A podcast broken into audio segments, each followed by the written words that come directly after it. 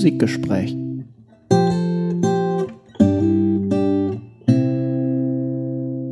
Ja, äh, ich wünsche euch ein frohes neues Jahr. Hallo. Hallöchen, Ich hoffe, willkommen ihr seid, im Januar. Ihr seid alle gut reingerutscht. Ähm, wir sind immer noch massiv verkatert. Ähm, und oh, Silvester war super, ne? Huh, aber lang. Ich, bin, ich bin am 2. Januar erst ja, aufgewacht. also und ähm, ich sag dir mit Kindern und so wahnsinnig anstrengend. Nein, äh, und werden aber jetzt nicht wir werden, wir werden euch jetzt nicht mit, ähm, mit, ähm, mit frische Ware versorgen, sondern wir haben uns etwas anderes überlegt, was Lustiges, weil wir ein bisschen rumgeforscht haben, im Zeit genutzt, ein bisschen unseren Kram durchzuhören, ziehen. Möchtest du Ja, unseren. wir, wir, wir sind ja jetzt im zweiten Jahr Ja. und wir machen das, was man macht, wenn man ein bisschen Urlaub braucht. Wir machen quasi eine kleine Rückschau Ja. und gucken einfach noch mal, was ist so passiert und wir schneiden euch so ein paar Sachen Ja, zusammen. wir haben ein paar, Highlights. paar putzige äh, Outtakes gefunden. Ganz Ähm, genau. Ähm, ihr seid überrascht. Viel Spaß beim Hören. Ja, ein anderes Musikgespräch und bis zum Februar dann wahrscheinlich. Das auf jeden Fall.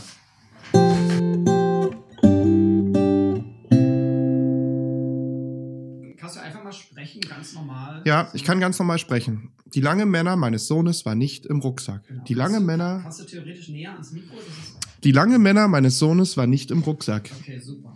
Die lange Männer meines Sohnes war nicht im Rucksack. Warum? Asias Mikrofon? Ist auch super Klingt eingestellt. super, hoffentlich. Ja, Müssen wir mal gucken. Ja. also ich war jetzt ungefähr so weit weg. Ja, das ist okay. Ich werde Und- wahrscheinlich so irgendwie sitzen. Äh, prinzipiell natürlich, je näher dran, desto besser. Okay. Aber es ist alles drauf. Es, es kommt halt nur drauf an, jedes Mikrofon hat einen leichten Rauschanteil und äh, je leiser wir sind, desto lauter müssen wir das Mikrofon machen, desto lauter wird dann das Rauschen. Im, Heißt es, wir sollen leiser oder lauter reden? das heißt tendenziell lauter Okay, reden. okay. Ähm, Laut und nah dran am laut Mikro. und nah dran. Mir sind noch zwei Sachen aufgefallen. Ja, Besonders schön finde ich die CD ABBA Beatles Queen, die, die, ist, die ist super. Ja, weil auch das schön, da kann man auch schön über Kanon reden in dem Zusammenhang. äh, so diese, das finde ich, find ich stark. ja. Ähm, und dann ist mir aufgefallen, was ich ganz lustig finde, das hat jetzt nichts mit Grunge zu tun, aber es ist ja auch eine Testaufnahme, Ja. ähm, dass ähm, nur acht Jahre zwischen, äh, nur, nur, nur sechs Jahre zwischen uns liegen vom, vom Alter. Ja. Und es trotzdem sozusagen andere, also so, so schnelllebig wie die Gesellschaft ist, auch so schnelllebig ist auch die Erinnerung letzten Endes dran. Also wenn jetzt, wenn wir zum Beispiel bei der Nirvana Nevermind warst du drei. Ja. Und Zwei wahrscheinlich. Zwei wahrscheinlich. Ende Ich gehe davon des aus, Jahres, dass du ja. keine Erinnerungen an äh, Nirvana Nevermind hast in deiner Kindheit. Ähm, ich dagegen war da neun und ähm, habe da sehr starke Erinnerungen dran. Also ich Ja. habe sozusagen diesen Grunge-Hype natürlich sehr adoleszent.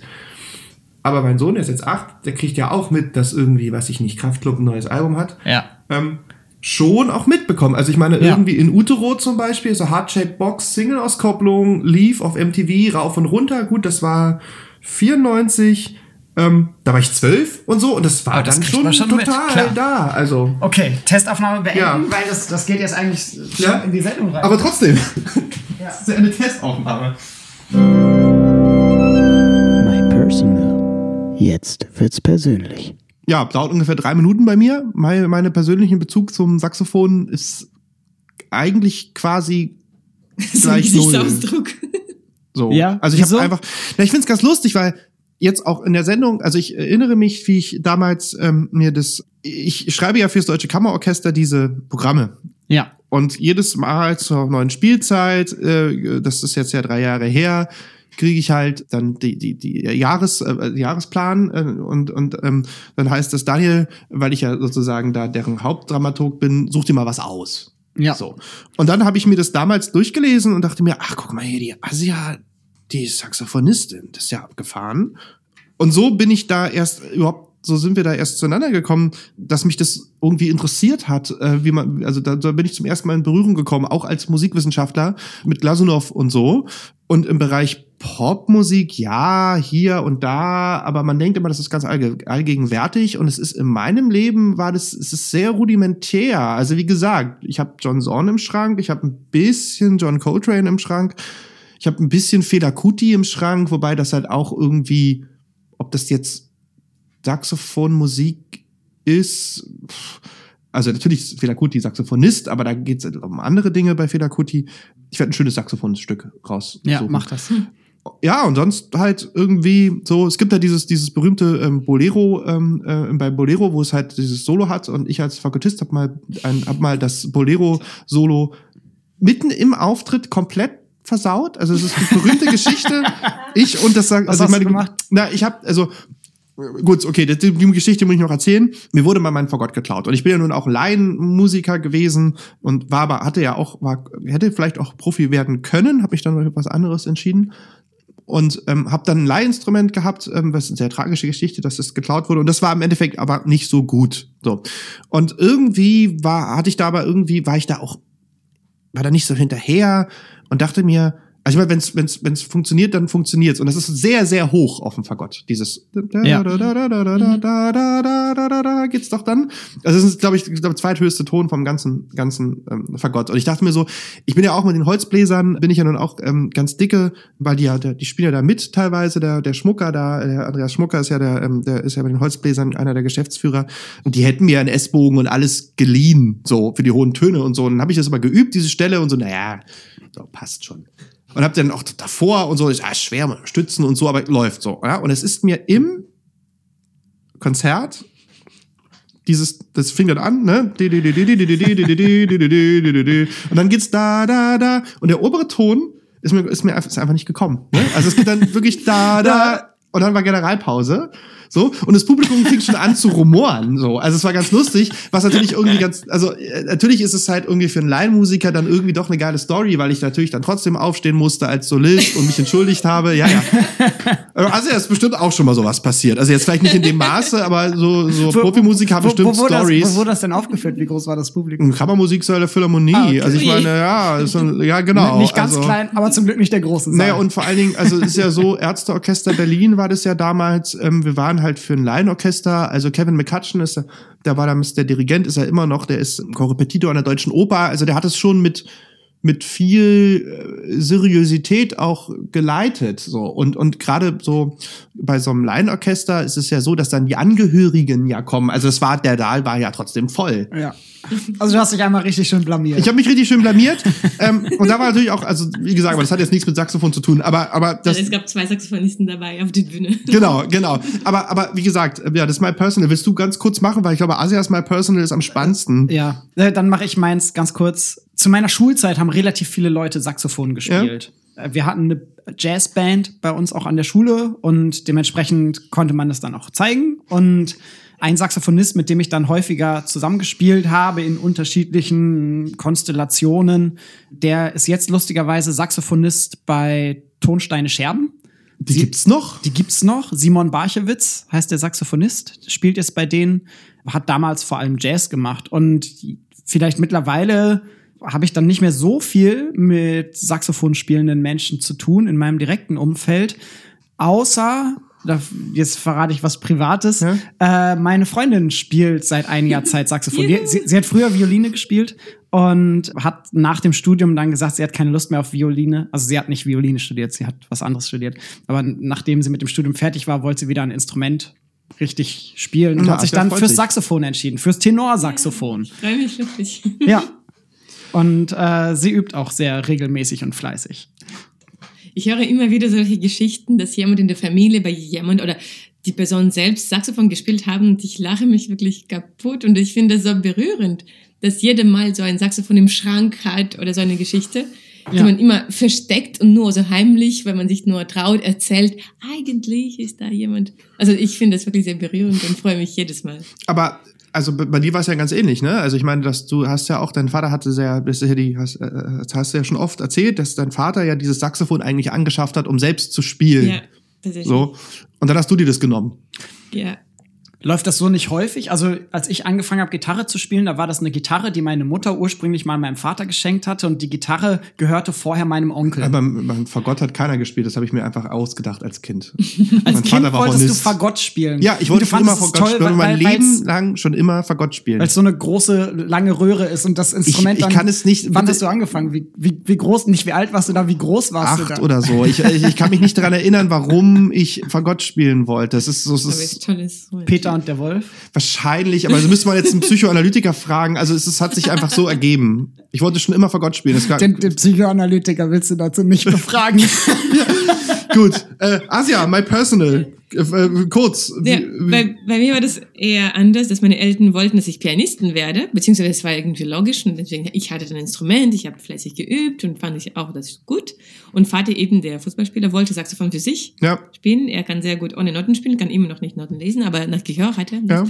Hat auch oft Klavier zu Hause gespielt und eben Saxophon für sich. Und dann habe ich das entdeckt und ich fand das toll, weil anscheinend hat mir bei Klavier diese physische Nähe zum Klang gefällt, dass man das mit Körper gestaltet, dass man das spürt.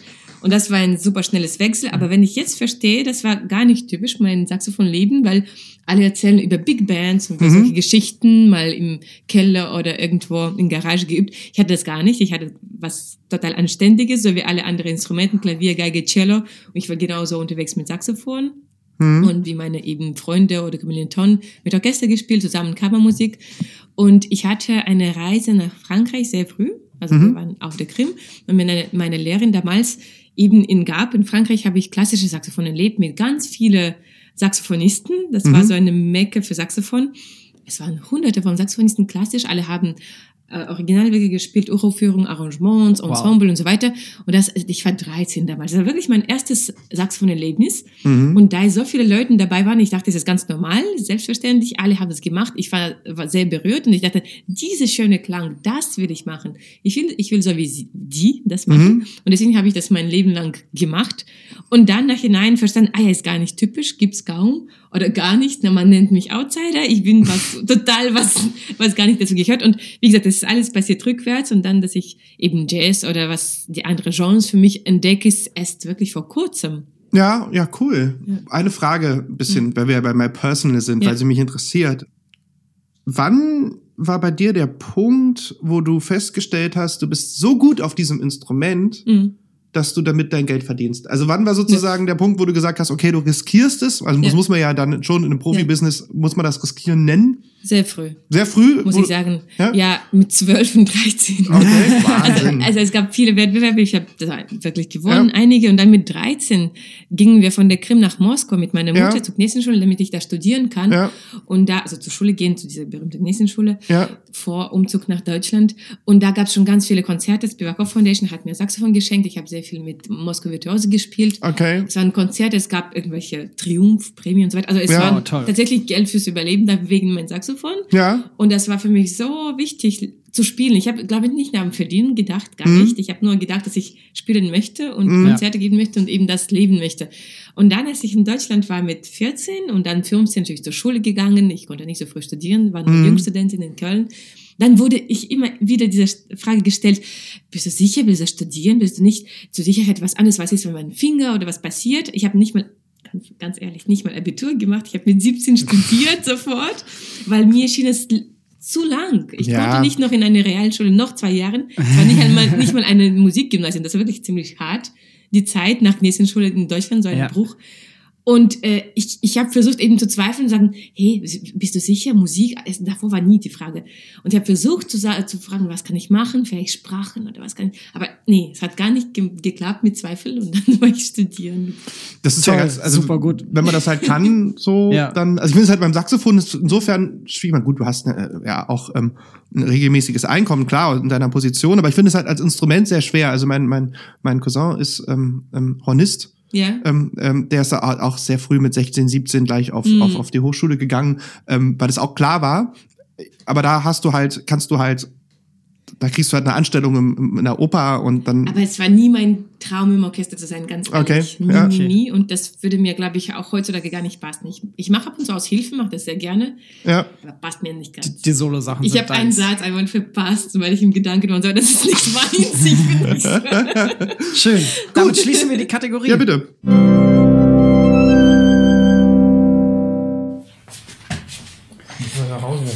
Ja, Daniel, meine- wir meine- quatschen mal wieder. Meine Ibo äh, lässt nach. Deine Ibo lässt nach. Brauchst du Kopfschmerztabletten? Warum mehr Tabletten? Ich bin auch eigentlich schon seit letzter Woche Dienstag auf Schmerzmittel. Das ist auch noch so eine Sache, die Ja. ich dir erklären wollte, dass man halt in einem gewissen Alter mit Kindern nur noch auf Schmerzmittel eingeht. Ich, ich habe heute Morgen Yoga gemacht, weil ich merke vom vielen Sitzen, ich habe Rücken Ja, ja, momentan. nee, ähm, ich, so Schmerzmittel, das Yoga ist, äh, das, die Schmerzmittel sind meine Therapie der 90er Jahre.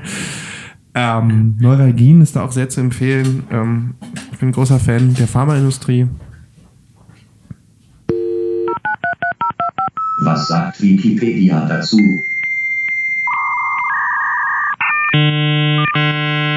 Wikipedia sagt 29 Seiten lang.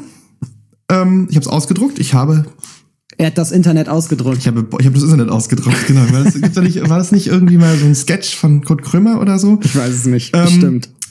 Genau, ich habe, habe das ausgedruckt, diesen Wikipedia-Artikel, wobei man hier dazu sagen muss, dass es zusätzlich zu diesem Wikipedia-Artikel noch jeweils zu den Sinfonien und zu den vier großen Liederzyklen eigene Wikipedia-Artikel gibt. Ja.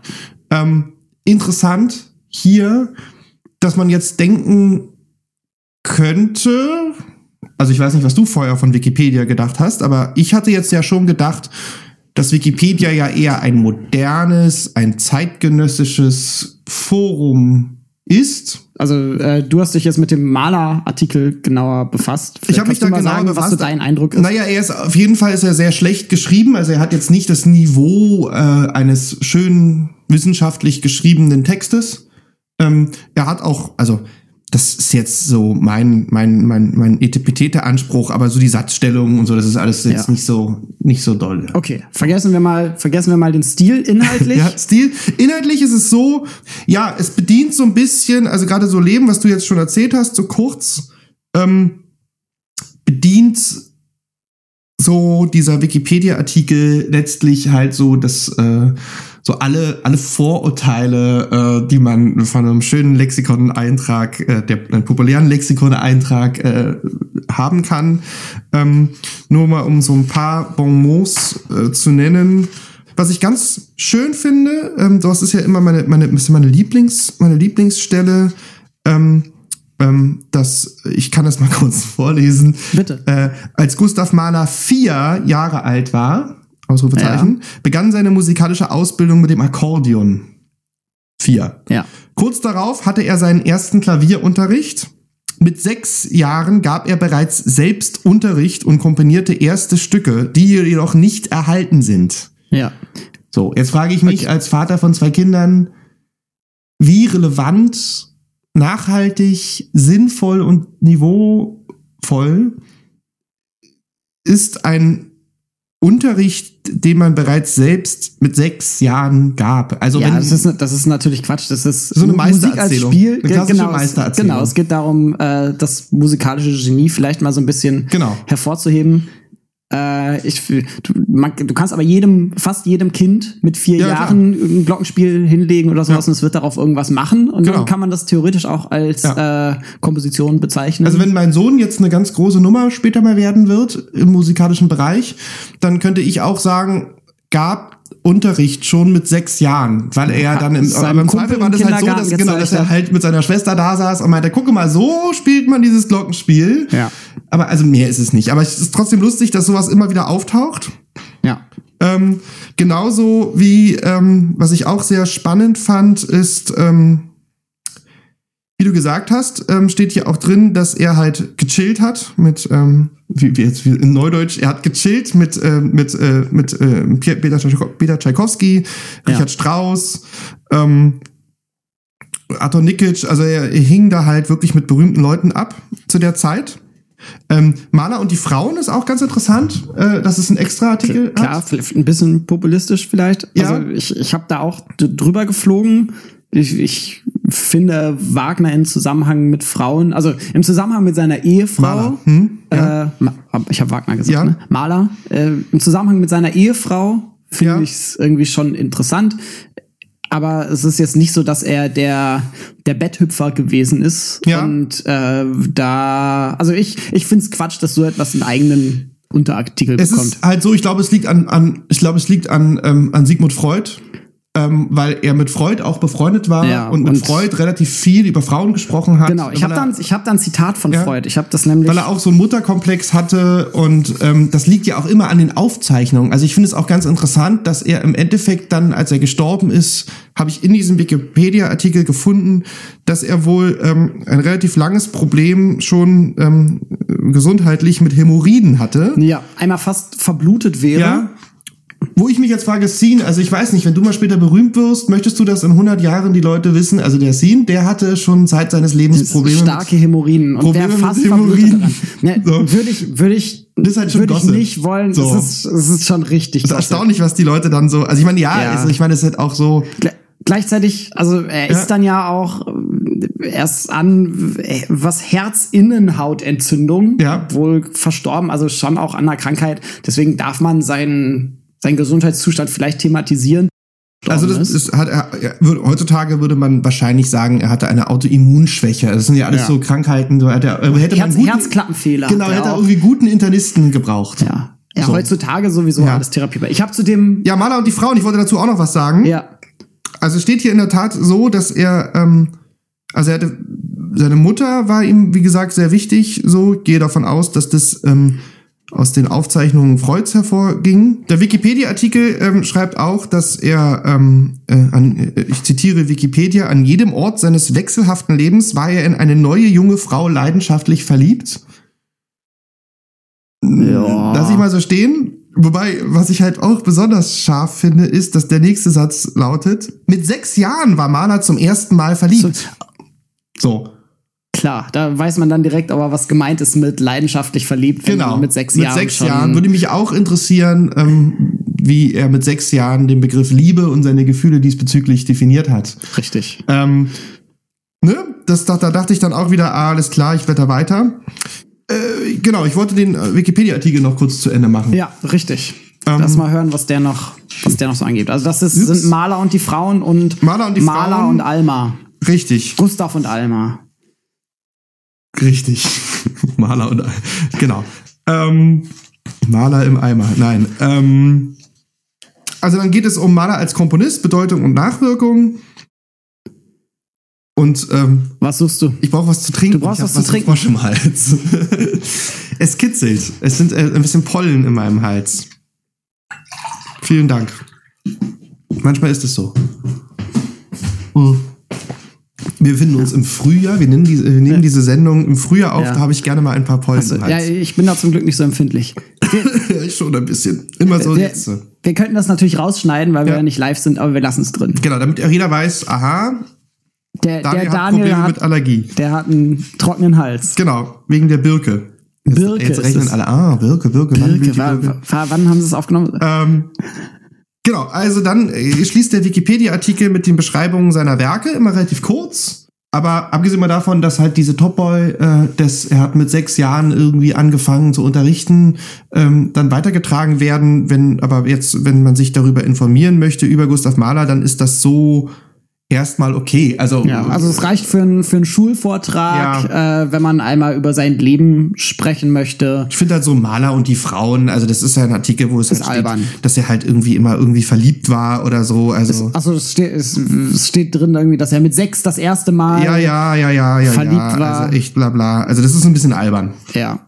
So. Also, Also, es ist- ja auch, ich glaube, es wird auch gar nicht. Normalerweise ist Wikipedia ja da. Also manchmal sind die gut, manchmal sind die nicht gut. Ich gucke gerade mal, ob das überhaupt. Ähm, Bezüglich Quellenverweise. ja, ob es da überhaupt eine Quelle zu. Da gab es jetzt keine Quelle zu. Ja. Ja, Also es wurde einfach so geschrieben. Ja, weiß man auch nicht, woher das dann Mit stand. sechs Wobei Jahren war Maler zum Ja. ersten Mal verliebt. Für diese Freundin komponierte er ein Lied. So. ja, was auch immer das dann heißen Well. mag. Ne? Also ich meine, äh, vielleicht hat der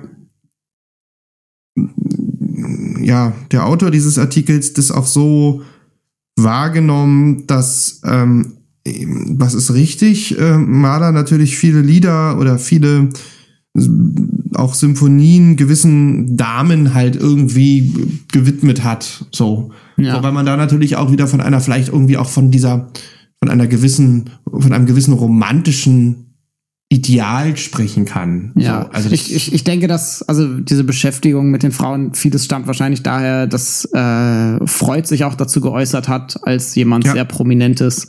ist ja auch Zeitgeist so ein bisschen gewesen. Ja. Also ich würde jetzt nicht Ja klar, Spätromantik, hey, Ja, Spätromantik. Ich würde jetzt, glaube ich, nicht mehr schreiben irgendwie für oder so, wenn ich jetzt was veröffentliche. ja. Ähm, wobei die Dame sich dann bestimmt freuen würde. Also ich meine, das ist irgendwie so, also ich meine, das, aber das ist ja einfach nicht mehr, das macht man ja nicht mehr. Nein, so, das, das bisschen ist so, so diese inneren Gefühle nach außen tragen, in den Beruf so, hinein. ja, also, Macht man also meine. Frau würde sich sicherlich dafür, ähm, würde sich sicherlich äh, freuen. Also me- meine Freundin wird wahrscheinlich sagen, oh Gott, das ist, das ist peinlich, So. bitte nicht. Ja, aber also in, also jetzt, aber also jetzt ganz, jetzt nur so für uns würde sie sich bestimmt freuen. Ja. Behind closed hört, doors. hört ja sonst keiner. Ja, ja, genau. äh, also abgesehen mal davon, dass dann, also, ja, genau. Ähm, wir müssen, weil wir jetzt schon wieder hier viel über Gustav Mahler an sich gesprochen haben, über, mal über Musik reden. Genau. Sollen wir die Kategorie Wikipedia schließen? Ja, Schluss. geschlossen.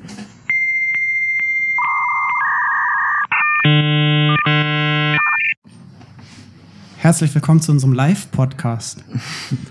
ähm, ihr dürft klatschen, wenn ihr wollt.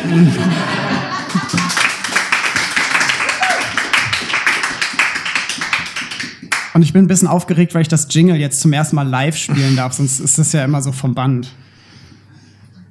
Ich gebe mein Bestes. Hört man die Gitarre?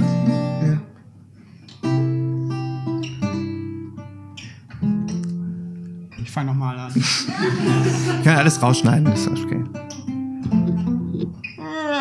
Alle guten Dinge sind drei. Musikgespräch.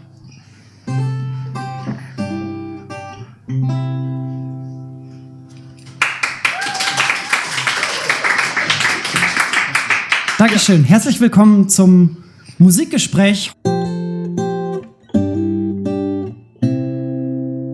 Lockerer und auch so, ich dachte nicht anschauen. Ähm, und ein bisschen. Aber ich meine, es lädt natürlich zum Anschauen ein, auch ein bisschen. Nix, alles gut.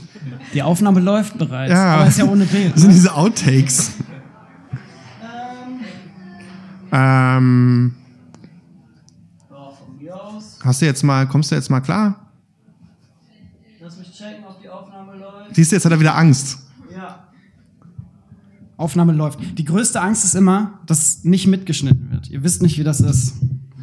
Weil dann müsst ihr noch mal eine Stunde hier bleiben. Schneidet, schneidest du eigentlich, also ich darf dich nicht anschauen. Das ist schwer, dich nicht anzuschauen, weil wenn ich so, ich darf nicht so reden, ich darf dich nicht anschauen, hat er gesagt. Da- Ich da- darf da dich musst nicht du dich anschauen, ich dran darf dich gewöhnen, nicht Daniel. anschauen, ich darf dich nicht anschauen.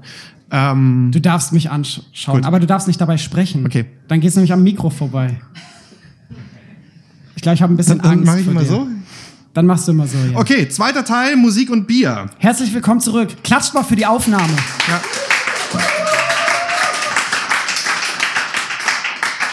Da darf ich dann kurz mein Dialektikbeispiel nennen. Okay. Also, weil du meintest, du hast jetzt Ja. die Dialektik sozusagen definiert. Ja. Und ich habe immer ein sehr schönes, ich habe immer ein sehr schönes Beispiel ähm, genannt. Ähm, bitte, alle Philosophen könnten mich dissen, wenn ihr sie der Meinung, wenn ihr der Meinung seid, es ist zu trivial, aber ich bin ja auch durchaus ein einfacher Mensch. Die Dialektik der Aufklärung ist von Adorno und Max Horkheimer geschrieben. Ja, Ähm, eines der wichtigsten Werke der sogenannten kritischen Theorie Richtig. und der sogenannten Frankfurter Schule. Und es gibt dort einen Passus, einen Bereich, der nennt sich der Umschlag in Unfreiheit. Das beinhaltet nämlich die Dialektik ähm, der Aufklärung. Und ich habe ähm, folgendes Beispiel. Bei einem Bekannten einst, der in Kreuzberg wohnte, in einer Mietswohnung. Ja. Ähm, du darfst dann gleich sagen, ob, du dir das, ob das Beispiel dir gefällt oder nicht. er wohnt in Kreuzberg in einer Mietwohnung. Wir wissen, ähm, alle wissen, Kreuzberg ist ein durchaus alternativer Bezirk hier in Berlin. Ähm, es war ein ähm, auch ein durchaus alternatives Haus mit alternativen Menschen dort drin. Jetzt nicht, äh, also schon gesettelt alternativ, so, ne, alt 68er etc. Ja. Und was ja ähm, in der heutigen Form Aufklärung, Fortschritt, Nachhaltigkeit, ne, wir leben im, im 21. Jahrhundert, relativ berühmt, was ja relativ bekannt ist, was viele Menschen machen, ist, dass sie an ihrem Postfach, an ihrem Post, ähm, weiß nicht, ob du das hast, Briefkasten. nicht, Briefkasten, ähm, machen sie ein Schild dran, bitte keine Werbung. Ja. Habe ich zum Beispiel unten dran. Genau, bitte ja. keine Werbung. Relativ normal in der heutigen Zeit. Ja. So. Äh, und eines Tages kam ich zu diesem Freund in die Wohnung ähm, nach Kreuzberg und er hat mir erzählt, dass über Nacht, über Nacht der Hausmeister beziehungsweise die Hausverwaltung Ja. kommentarlos ein Messingschild an jeden Briefkasten gemacht hat, Ja. mit dem Sch- mit eingraviert, bitte keine Werbung. Ungefragt. Ja. Und ich habe mich hingestellt und meinte, das ist die Dialektik der Aufklärung. Das ist der Umschlag in Unfreiheit. Dass eine gute Sache plötzlich von oben sozusagen aufdoktriniert wurde, ohne den Menschen zu fragen. Ähm, ähm, was hältst du von diesem Beispiel, Scene? Ich finde, ich, ich finde das Beispiel sehr einleuchtend, vielleicht ein bisschen einfach. Ich weiß auch nicht, ob Adorno dem zugestimmt War hätte. bestimmt nicht. Ähm, weil, weil er ja dann doch versucht, größere historische Ja. Zusammenhänge Ja? zu beschreiben und systemisch zu beschreiben. Ja? Ähm, ich würde das Beispiel trotzdem mal so stehen lassen. Okay, vielen Dank.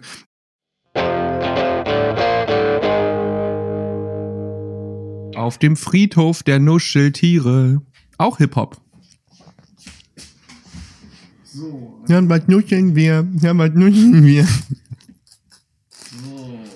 Niegelnagelneues Nuscheltier. Wo wäre jetzt mein Mikrofon ungefähr? Ja, ja, ja. Ich kann dich, kann dich auch sehen. Das stimmt, das ist mal wichtig, dass wir uns Mhm. Sonst stimmt die Aura nicht. Ja. Okay, mach checken wieder. Check, checken the mic. Pegel ist noch sehr nüchtern. Ich muss zum Osteopathen um 13.15 Uhr Termin. Richtig schlecht. Schieß los.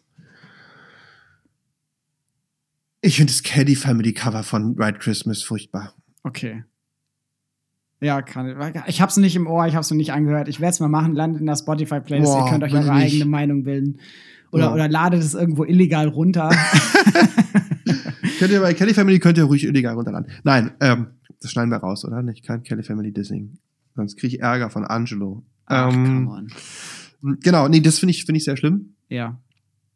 In dem Kontext fällt mir das ein, ja. Ja, ich habe mich mit Coverversionen nicht so auseinandergesetzt. Ich muss sagen, ich mag so Weihnachtslieder eigentlich schon ganz gerne, wobei dann eher die ruhigeren. Was mich zum Beispiel unglaublich nervt, ist All I Want for Christmas is You. Das ist doch Mariah Carey. Ja, das habe ich gerade erst gekauft Oh fürs Gott, Auto. finde ich schrecklich. Das, wenn, ich, wenn ich dieses Lied höre, dann denke ich, Wirklich. Der Das ist halt Ausverkauf nicht, des weißt, Weihnachtsfestes. Das ist halt einfach nicht deine Zeit. Nee, weißt du, und- ich habe du, 1900, du hast Mariah geliebt. Ich habe ich ich ich und Mariah haben eine sehr tiefe innige Beziehung zueinander und ich erinnere mich, wie ich im zarten Kindesalter ähm, die Mariah Carey ähm, Musicbox ja. Du erinnerst dich, dass ich erzählt habe ähm, von Hip-Hop, ähm, ähm, als, ich, als ich von Dida erzählt habe, ist auch, das ist dieselbe Zeit, ne? Ja. Erweckungserlebnis, meiner, meiner persönlich, mein persönliches Erweckungserlebnis. Das war auch 92 Musicbox ähm, ähm, Without You. Ja. Und einer dieser Songs, ähm, was leider heutzutage nicht mehr so funktioniert, an denen, an denen du nicht vorbeigekommen bist. Also ich war, glaube ich, in der sechsten Klasse oder in der, in der, in der fünften. Und, Entschuldigung, Daniel muss sich räuspern. Räusper dich. Ähm, kann man Wasser, ist alle. Äh, Wasser hier. Soll ich dir was holen? Äh, habt ihr viel geraucht. Äh. Soll ich dir was holen? Ja, passt schon. Ich- Diesen Tanz kriegen wir noch zu Ende. Jedenfalls ähm, ist Without You über alle, über alle Kanäle gelaufen und wir waren alle in Mariah verliebt. Also ich schätze Mariah Carey sehr, auch für ihre ironische, selbstironische Ja. Art, äh, die sie irgendwie verbindet mit ihrer Divenart. Also ich meine, sie ist natürlich Und- keine und Whitney. ist- also ich meine, sie ist das Gegenteil. Sie ist mehr Ja. Crooner als Ja. als äh, als Whitney jemals Und- sein wollte. Und Ähm, äh, ich finde aber, also es gibt kaum ein Lied, was mir mehr sagt, es ist Weihnachten, du musst jetzt krampfhaft fröhlich sein und Ach dieses so, Weihnachtsfest ja. feiern. Was ich sehr schön finde, ist äh, I'm Driving Home for Christmas. oh, super. Finde ich, finde ich zum Beispiel super. Ja, mit diesem Mittempo. Ge gechillt mit, diese, Ja. mit dieser schönen Gitarre dazu. Wollten wir nicht richtig schlecht machen, jetzt sind wir bei Ja. richtig gut. Ja. Wir, wir, wir schließen richtig schlecht ab. Es bot sich irgendwie nur an, habe ich gedacht. Kategorie weg. So. Oh je. Direkt gegengekommen. Das ist jetzt wahrscheinlich das Mikrofon 2. 100 Whiskys für Genießer. Herstellung, Geschichte, Destillieren. Ja, Daniel, sag mal, wie schaut denn das bei dir aus? Hast du jemals selber bla bla bla bla bla? Ähm, die Ursprünge des Lebenswassers. Auf die Frage, wo die Wiege des Whiskys stehe, wird wohl die Mehrzahl der Menschen im Brustton der Überzeugung antworten. In Schottland natürlich. Stimmt aber trotzdem eher nicht. Jetzt gehe ich mal ans andere Mikrofon.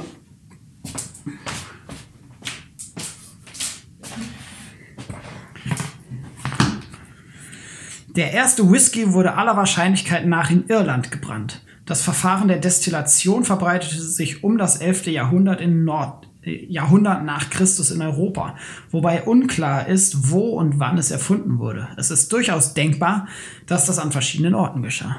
Ähm, ich bin mir nicht ganz sicher darüber, wie das Ganze laufen soll. Aber hey, Tata, herzlich willkommen zum Podcast.